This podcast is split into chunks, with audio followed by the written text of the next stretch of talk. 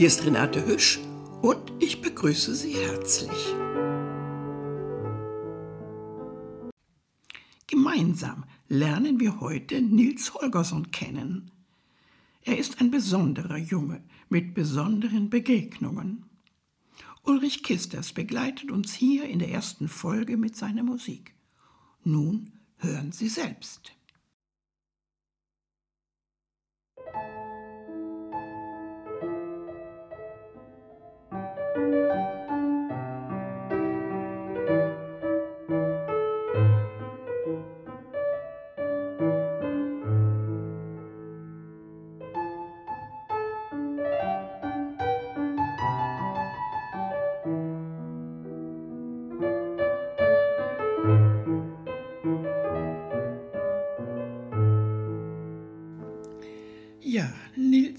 Holgersson.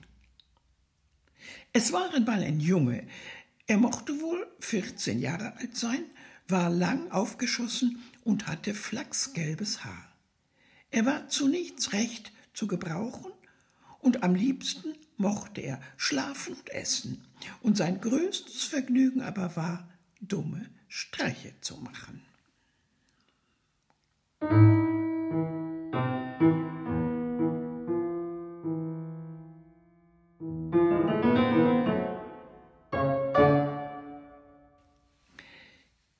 war an einem Sonntagmorgen. Die Eltern des Jungen waren im Begriff, sich zum Kirchgang anzukleiden. Der Junge selbst saß in Hemdsärmeln auf dem Tisch und dachte, wie schön es sei, dass Vater und Mutter beide fortgingen, so dass er ein paar Stunden lang sein eigener Herr sein konnte. Jetzt kann ich doch Vaters Flinte herunternehmen und ein wenig damit schießen ohne dass sich gleich jemand da hineinmischt, sagte er zu sich selbst. Aber es war fast, als habe der Vater die Gedanken des Knaben erraten, denn gerade als er in der Tür stand und gehen wollte, blieb er stehen und wandte sich nach ihm um. Wenn du nicht mit Mutter und mir in die Kirche willst, sagte er, so finde ich, du solltest auf alle Fälle eine Predigt hier zu Hause lesen. Willst du mir das versprechen? Ja, sagte der Junge, das kann ich gerne tun. Und er dachte natürlich, dass er nicht mehr lesen würde, als er Lust hatte. Der Junge meinte, er habe seine Mutter sich noch nie so schnell bewegen sehen. In einem Nu war sie bei dem Wandgesims, nahm Luthers Postille herunter und legte sie auf den Tisch am Fenster, die Predigt des Tages aufgeschlagen. Sie schlug auch im Evangelienbuch auf und legte es neben die Postille. Schließlich zog sie den großen Lehnstuhl an den Tisch heran, der im vorigen Jahr auf der Auktion im Wemmenöger Pfarrhaus gekauft war und in dem sonst niemand als der Vater sitzen durfte. Der Junge saß da und dachte bei sich, die Mutter mache sich schon doch gar zu viele Mühe mit den Vorbereitungen, denn er hatte gar nicht die Absicht, mehr als eine Seite hier und da zu lesen. Aber nun war es zum zweiten Mal gerade so, als wenn der Vater ganz durch ihn hindurch sehen könne. Denn er sagte strenge, Sieh nur zu, dass du ordentlich liest. Denn wenn wir nach Hause kommen, überhöre ich dir jede Seite. Und hast du eine Seite übersprungen, so kannst du mir glauben, ich werde dich lehren. Die Predigt ist 14 und eine halbe Seite lang, sagte die Mutter, wie um das Maß voll zu machen. Du musst dich wohl gleich hinsetzen und lesen, wenn du hindurchkommen willst. Und dann gingen sie endlich. Und als der Junge in der Tür stand und ihnen nachsah, fand er, dass sie ihn in einer Falle gefangen hatten. Die gehen nun dahin und sind stolz darauf, dass Sie es so gut gemacht haben und ich hier nun während der ganzen Zeit, dass Sie fort sind, über der Predigt brüten muss, dachte er bei sich. Aber sein Vater und seine Mutter waren weit davon entfernt, stolz über irgendetwas zu sein. Sie waren im Gegenteil ziemlich betrübt. Sie waren arme Häuslerleute und hatten nicht viel mehr Boden als einen Gartenfleck. In der ersten Zeit, als sie das Haus hatten, konnten sie nur ein Schwein und ein paar Hühner halten. Aber sie waren selten strebsame und tüchtige Leute, und jetzt hatten sie sowohl Kühe als auch Gänse. Es war vorzüglich vorwärts gegangen mit ihnen, und hätten sie nicht an den Sohn denken müssen, so wären sie an diesem schönen Sonntagmorgen froh und vergnügt zur Kirche gegangen. Der Vater klagte darüber, dass er faul und nachlässig sei. In der Schule hatte er nichts getan und er war so untüchtig, dass er ihn nur mit Not und Mühe die Gänse hüten lassen konnte. Und die Mutter bestritt keineswegs, dass das wahr war, sei. Aber sie war am meisten betrübt darüber, dass er ein so wilder und arger Bube war, hart gegen Tiere und boshaft gegen Menschen. Wenn doch Gott ihn beugen und ihm einen anderen Sinn geben wollte, sagte die Mutter. Sonst wird er ein Unglück für sich und für uns. Der Junge stand lange da und überlegte, ob er die Predigt lesen solle oder nicht. Aber dann wurde er mit sich selbst einig, dass er diesmal am besten es sein würde, wenn er gehorchte. Er setzte sich in den Pfarrhauslehnstuhl und fing an zu lesen. Als er aber eine Weile die Wörter halblaut heruntergeplappert hatte, war er nahe daran, über sein eigenes Gemurmel einzuschlafen, und er merkte, dass er anfing einzunicken.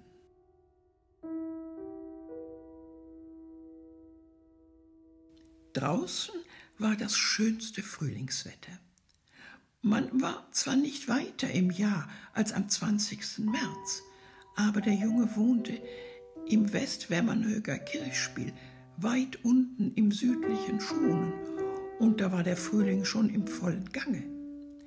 Es war noch nicht grün, aber es war frisch und im Begriff, Knospen zu treiben. Da war Wasser in allen Gräben und der Huflattich stand an den Grabenrändern in Blüte.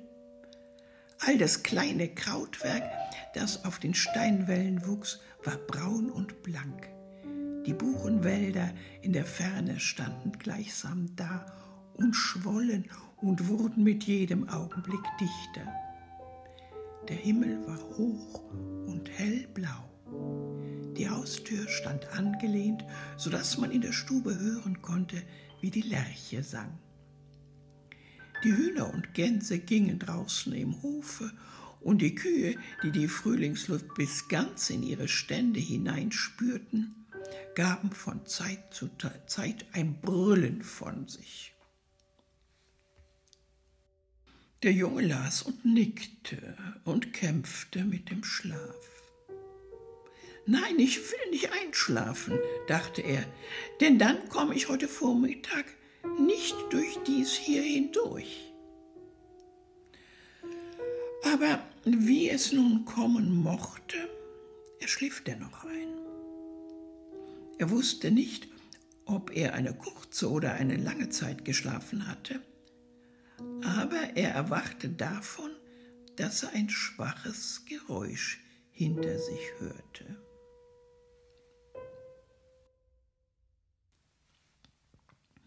Auf der Fensterbank, gerade vor dem Jungen, stand ein kleiner Spiegel, und darin konnte man beinahe die ganze Stube sehen. In demselben Augenblick, als nun der Junge den Kopf hob, fiel sein Blick in den Spiegel und da sah er, dass der Deckel von der Muttertruhe geöffnet war. Die Mutter hatte nämlich eine große, schwere, eisenbeschlagene, eichene Truhe, die niemand außer ihr selber öffnen durfte. Dort bewahrte sie all das auf, was sie von ihrer Mutter geerbt hatte und womit sie am allereigensten war. Da lagen ein paar alte Bauerntrachten aus rotem Tuch mit kurzem Leibchen und Faltenrock und Perlen gesticktem Brusttuch. Da waren gestreifte weiße Kopftücher und schwere silberne Spangen und silberne Ketten Heutzutage wollen die Leute nicht mehr desgleichen Sachen tragen. Und die Mutter hatte oft daran gedacht, sich von dem alten Kram zu trennen, aber dann hatte sie es doch nicht übers Herz bringen können. Nun sah der Junge ganz deutlich im Spiegel, dass der Deckel der Truhe offen stand. Er konnte nicht begreifen, wie das zugegangen war, denn die Mutter hatte die Truhe geschlossen, ehe sie fortging. Er sah die Mutter wahrlich nicht ähnlich, sie offen stehen zu lassen, wenn er allein zu Hause war. Ihm wurde ganz unheimlich zumute. Er war bange, dass sich ein Dieb ins Haus geschlichen hatte. Er wagte nicht, sich zu rühren, sondern saß ganz still da und starrte in den Spiegel hinein.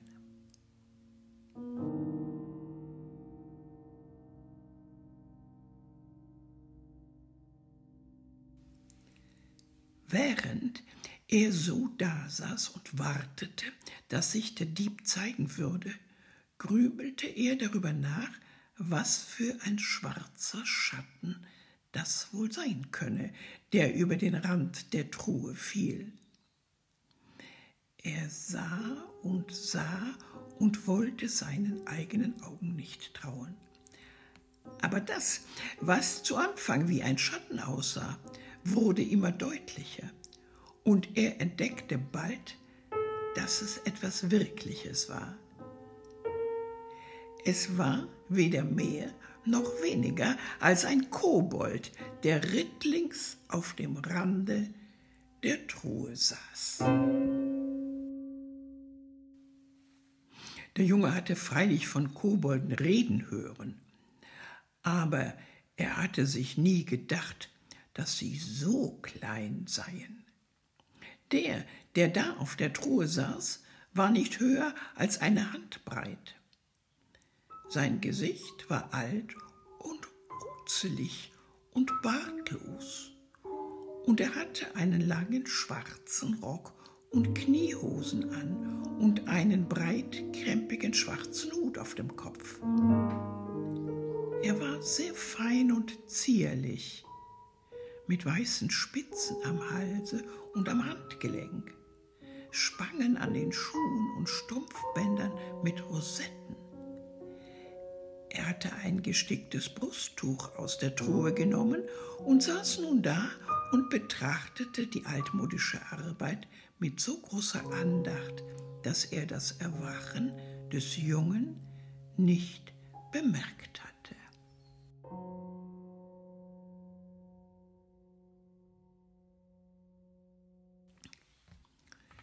Der Junge war sehr erstaunt, den Kobold zu sehen, aber bange wurde er eigentlich nicht. Man konnte nicht bange vor einem Wert, der so klein war. Und dann, und der Kobold so von dem in Anspruch genommen war, was er vorhatte, dass er weder sah noch hörte. So dachte der Junge, es würde ein Spaß sein, ihm einen Streich zu spielen, ihn in die Kiste hinunterzustoßen und den Deckel zuzuschlagen oder ähnliches. Aber der Junge war doch nicht so mutig, dass er den Kobold mit den Händen zu berühren wagte. Und er sah sich deswegen in der Stube nach etwas um, womit er ihn hinunterstoßen könne. Seine Augen wanderten von der Bettbank nach dem Klapptisch und von dem Klapptisch nach dem Feuerherd. Er sah nach den Kochtöpfen und dem Kaffeekessel, die auf einem Sims neben dem Feuerherd standen, nach dem Wassereimer an der Tür hinüber und nach den Kellen und Messern und Gabeln und Schüsseln und Tellern, die er durch die halb geöffnete Schranktür sehen konnte. Er guckte zu des Vaters Flinte hinauf, die an der Wand neben den Bildern der dänischen Königsfamilie hing, und zu den Pelagonien und den Fuchsien hinüber, die im Fenster blühten. Schließlich fiel sein Blick auf einen alten Fliegenfänger, der im Fensterrahmen hing.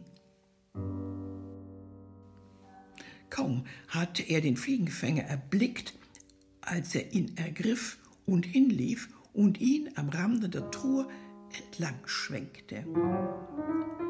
Und er war selbst erstaunt über sein Glück. Er begriff kaum, wie es zugegangen war, aber er hatte den Kobold wirklich gefangen. Der Ärmste lag auf dem Grunde des tiefen Fliegenfängers, den Kopf nach unten und konnte nicht in die Höhe kommen. Im ersten Augenblick wusste der Junge gar nicht, was er mit seinem Fang machen sollte. Er sorgte nur dafür, den Fliegenfänger hin und her zu schwingen, damit der Kobold keine Gelegenheit fand, hinaufzuklettern. Der Kobold begann zu sprechen und bat so flehentlich, in Freiheit gesetzt zu werden. Er sagte, er habe ihnen seit vielen Jahren Gutes getan und verdiene eine bessere Behandlung. Wenn der Junge ihn nun frei ließ, wollte er ihm einen alten Speziertaler, einen silbernen Löffel und ein Geldstück schenken, das so groß sei wie der Deckel von seines Vaters silberner Uhr. Der Junge fand das gerade nicht, dass dies ein großes Anerbieten war, aber seit er den Kobold in seiner Macht hatte, war er bange vor ihm geworden. Er merkte, dass er sich auf etwas eingelassen hatte, was fremd und unheimlich war und daher nicht zu seiner Welt gehörte. Und er freute sich nur, ihn loszuwerden. Deswegen, genau deswegen, schlug er sofort ein und hielt den Fliegenfänger still, damit der Kobold herauskommen konnte.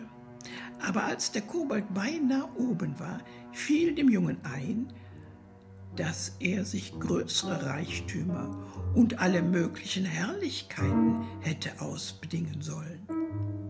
Zumindest hätte er die Bedingung stellen sollen, dass ihm der Kobold die Predigt in den Kopf hineingehext hätte.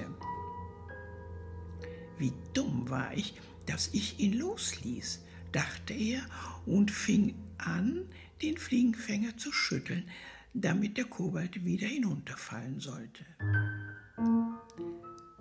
Aber im selben Augenblick, als der Junge das tat, bekam er eine so gewaltige Ohrfeige, dass er glaubte, sein Kopf müsste zerspringen.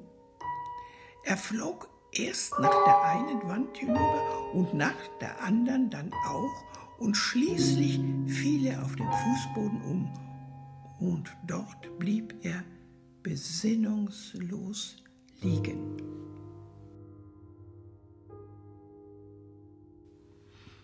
Als er wieder erwachte, war er allein in der Stube. Von dem Kobold war keine Spur zu sehen. Der Deckel der Truhe war geschlossen und der Fliegenfänger hing an seinem gewohnten Platz am Fenster. Hätte er nicht gefühlt, wie seine rechte Wange infolge der Ohrfeige brannte, so hätte er versucht sein können zu glauben, dass das Ganze ein Traum gewesen. Aber Vater und Mutter werden doch behaupten, dass es nichts weiter gewesen ist, dachte er. Ziehen aus Rücksicht auf den Kobold gewiss nichts ab. Es wird wohl am besten sein, wenn ich mich wieder hinsetze und lese. Aber als er an den Tisch herantrat, entdeckte er etwas Wunderliches. Es war doch unmöglich, dass die Stube größer geworden war. Woher konnte es denn aber nur kommen, dass er viel mehr Schritte machen musste als sonst, um an den Tisch zu gelangen? Und was war denn in den Stuhl gefahren?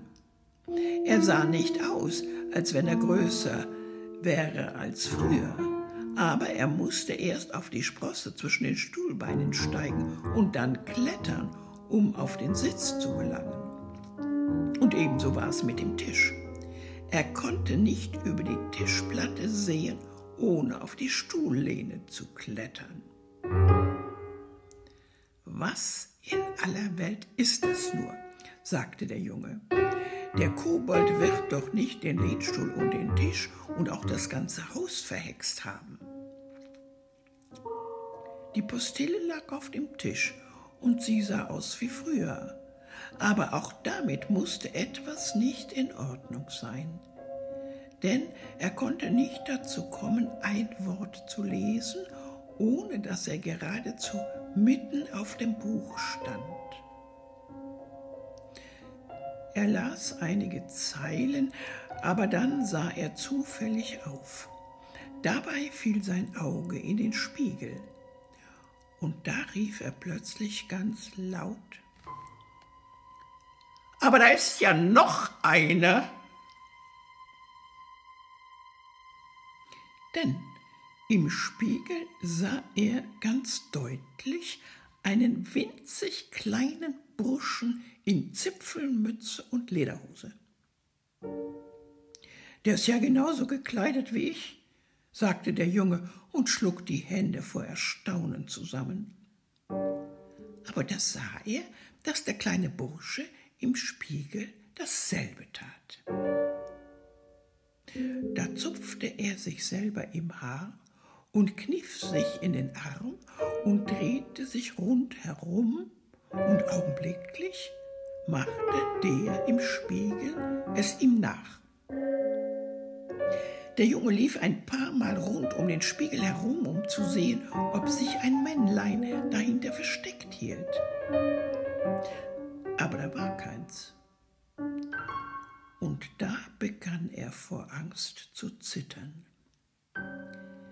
Denn nun begriff er, dass der Kobold ihn verhext hatte. Und dass der kleine Bursche, dessen Bild er im Spiegel sah, er selber